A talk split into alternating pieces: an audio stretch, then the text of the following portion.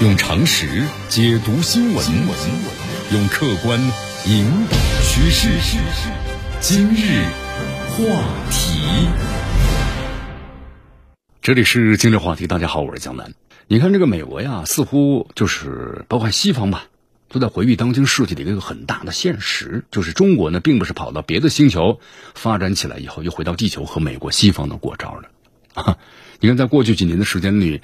美国意图呢是遏制干扰中国发展的，啊相关的举措啊是接连落地，就是感觉呢是大有决心啊，要维护单极世界体系，保住呢它在这个世界霸主的地位这样的一个架势。美国开展呢叙事战争，就是用一些呢很精心编织的故事去演绎咱们中国呢过去几十年来作为和这个美国呢是隔着太平洋的邻居啊，迅速方发展壮大这种过程，指责咱们中国呢搭这个全球化的便车。建立了血汗工厂，怎么采用的战略欺骗、技术偷窃等等手段，但是美国却拒绝啊，在公开场合对理性分析呢做大规模的严肃讨论。如果呢，这个美国不是我们说单纯的发泄情绪啊，或者说具备的理性思考的普通人都会意识到，咱们中国仅仅靠苦日子是能够发展到今天的吗？不可能啊，这是不可能的，更不用说什么靠骗啊、偷和搭车。所以，美国已经有人在此呢做了很严肃的研究，但是却。不敢公开的去说，或者说他们的言论呢，在美国是不允许被发表的，因为对他们来说，如果目标的确是保住美国世界第一强国的身份，那不管是政府就美国政府呀如何圆滑，万千线索呢会预估，这个逻辑发展都会指向啊美国这个政治体制，包括由此产生的和中国有关的战略这个策略，包括数十年计的重大这个误判失判甚至失败，那就。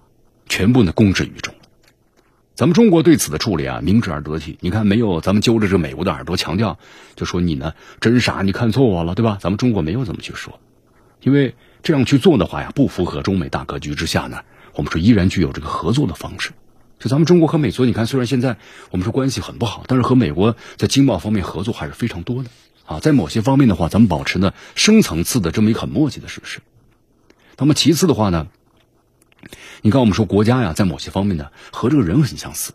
你当面揭短的话呢，也要分这个时间和地点，或者说是什么事儿。否则的话呢，不仅会不压制对方的气焰，可能会激起呢这个反击的热情，包括恶化敌我斗争的氛围，对不对？你包括像这个新冠疫情，你看俄罗斯都拿出了很多的证据了，咱们都指向的就是美国，但是美国就一直不承认，是不是？所以说，我们说你要揭短的话，要分个什么呢？时间还有事儿。否则的话呢，可能就达不到一定的效果。美国的战略制定呢，肯定是有问题的。对于咱们中国的博弈理论呢，也没什么啊，无法自洽。包括呢，看待世界的角度呀，已经是落后于时代了。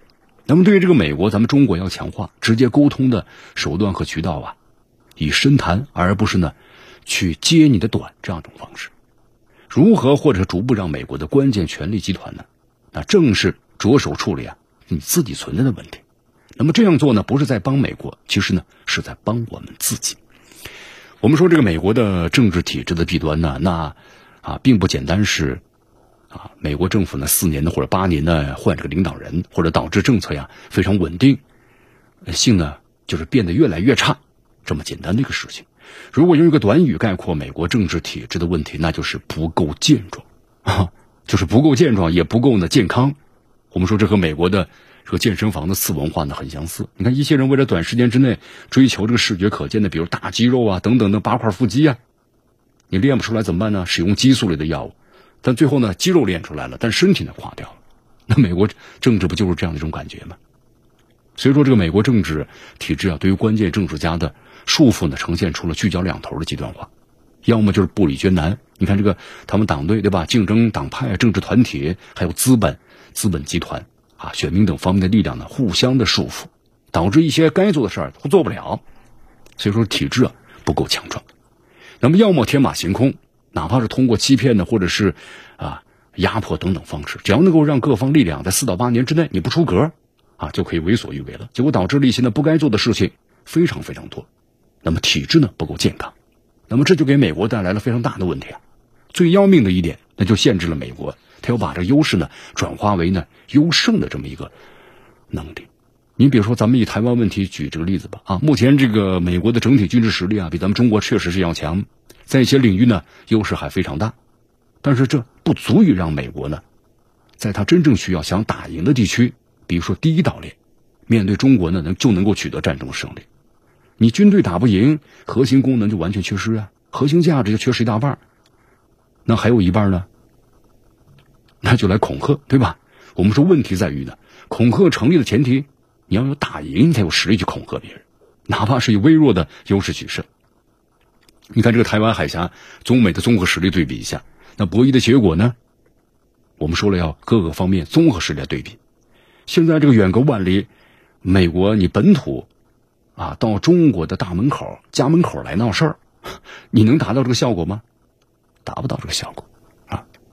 那么中国呢？同样，我们说在这个规则当中啊，综合各方面的因素呢，展开工作啊。但基于呢，我们说健壮体制，还有就是家国天下、使命担当的主动平衡，和这个美国呀，迫于现在的眼前挑战的被动平衡呢，是完全不一样的。所以，这个美国面对咱们中国现在这样一个重量级的对手，可能也许会在一个短暂的时间之内，围绕个具体的事件啊，任性闹出很大的动静。那么看起来呢，好像美国呢是抓住了主动，占到了小分儿。比如像佩洛西。窜窜访这个台湾，对不对？那是一升温之后呢，搅动这个岛内的舆论，助长了台独的气势。那么大有这个美国西方政客呀，那么起到了这个啊打卡台湾的常态化的趋势。但如果把时间尺度咱们拉长一点，评价标准的格局啊，向践行国家意志的方向，咱们稍稍扩大一下，那么就会发现，美国在中美博弈中啊，你很难拿到决定输赢的大分。你看，如果咱们解决了这个。台湾问题之后再回看今天，这个结论呢一定会更加明确。咱们再在今天再向前看几十年，也基本的都是符合这个规律的。修昔底德陷阱什么意思？就说呀，指这个守成大国呢和新兴大国之间的激烈冲突啊。一般来讲呢，这个陷阱就是至少抓住两个人或两伙人，双方困在这坑里啊不死不休，直到呢同归于尽或者一方呢胜利出坑。那么中国和美国的博弈啊，按照现在的趋势走下去，那就是一种呢全新版本的孤独的啊修昔底德陷阱，对吧？呼之欲出了。你看这个美国带着几个跟班呢，跳进了坑里呢，坐井观天，破口大骂，或者呢还自殴。但咱们中国呢，我们说站在这个坑边呢，无动于衷。这种呢请君入瓮的局势啊，如果成真了啊，但是并不像刚才江南讲的那么诙谐和幽默，是吧？对于美国来说，其实很危险。如果美国因为这政治体制的恶劣啊，那么持续做出战略的误判，那么将会持续浪费呢优势资源，最后呢无法取得优势。你看，在这个台湾问题中，美国的表现非常拙劣。那么咱们中国呢，咬紧了大国的定力，贯彻国家意志。那美国简直就是拿着鞭子呀，把自己抽进了孤独的修昔底德陷阱。那么，如果将这个目标就设定为是让这个美国踏入孤独的修昔底德陷阱。如何实现呢？是值得关注的课题。你看，我们说扳倒守成大国的决定因素啊，往往是来自于内部。那么外部力量呢，助推波兰，最好的方式就是充当的压垮骆驼的最后一根稻草。特别是美国，对吧？我们说啊，美国这种呢，你看被这个媒体称之为是大脑之间呢间歇性缺氧，但四肢呢非常发达的国家，你推他，他本能反抗，不会掉进去了，而且力气呢非常大。你陪他走。又边吵，距离这个陷阱啊口越近，咱们的声音越大，这美国有可能就自己跳下去了。让他自己跳，咱们中国呢不明推 啊。美国现在呢面对中国很着急很慌张啊。你看美国家里呢出的乱子，我们说都是有时有些是自己事儿，但是美国可不不是这么想，特别是大乱子啊。你比如美国现在我们说这个失控的党争嘛，还有内乱，包括呢说内战要爆发，那么他会认为和中国的呃之间就有关系。是中国导致它出现这样的一些问题。如果当前这个世界的第二大经济体啊，我们说咱们中国，咱们中国现在呢，如果要经济体量只有日本的这样的一个经济体量的话，可能这美国就不会这么乱了，对不对？那么他看到中国在大踏步的前进啊，就有超越它的这样的一种趋势，所以他就非常非常的着急。好，你看，在这个二零二零年的七月份呢，时任这美国司法部的部长的威廉巴尔曾经在。美国的密西根州啊，福特总统博物馆的一场演讲中这么说的：“中国人所谓的双赢呢，就是中国赢两次。公开信息中可以检索到关于双赢的美式理解。你看，他认为是这么双赢的，是中国赢两次，而不是中国和美国共同来赢。这种理解呢，是来自于二零一一年美国保守派这个团体当中啊，在商会中的一份报告，就他们认为是中国呢赢两次，而不是我们中国所说的我们共同来赢取这个红利。所以说呀，这赢家通吃，这是美国的想法。那么同时呢，我们说像这个美国认真的灌输实打实的双赢的方案，那可能要基于利和巧的对象。那么对于美国的这个综合斗争当中的这个胜利，啊，这才是的最主要的。所以说，对于美国呀，咱们中国呢，你看，第一和美国关于有个台湾的问题，那么同时呢，还有关于科技和市场竞争的问题。那么咱们中国和美国在科技和市场方面，那么可能有些市场会关闭，对有些市场的话呢，可能会持续的打开。中国呢，并非一定要这个美国的这个三四亿人口呢才能够发展下去，对吧？我们需要更大的世界的市场。那么还有关于军事实力，美国应该接受中国的进步，同时让自己呢继续努力。那么在这个装备方面呢，美国在你看轰炸机啊、航母呀等等主要装备方面还是有巨大的优势。那么它可以按照自己的需求啊。啊，有所作为，那么只是呢，如何将这个优势转化为盛世，就不是装备上的问题了。那军事装备的优势呢，我们中国正面入进入正轨，所以说美国在思想上啊，要破除自己呢可能固有的一些这个想法。你看，我们中国人民解放军，我们在不断的强大着呀，包括这次我们说这个台海的这个啊危机当中，大家能够感受得出来了，对吧？不再像这个九七年的时候，那个美国这个航空母舰群直接开进来。他现在不敢，只好退后。好，关于意识形态方面，把对中国开展意识形态输出的智力和资源呢？如果美国你投入到自身的体制的升级的研究当中，这可能是美国就是唯一的选择了。美国呢很傲慢啊，但是现实逼迫他呀，你必须要认真对待中国讲出的一字一句了。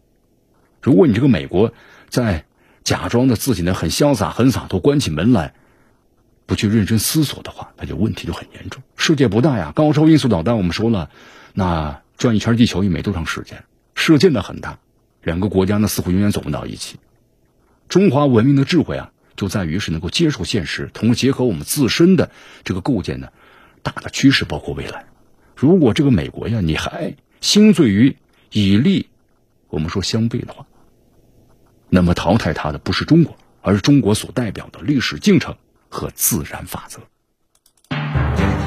用常识解读新闻，用客观引导趋势。今日话题。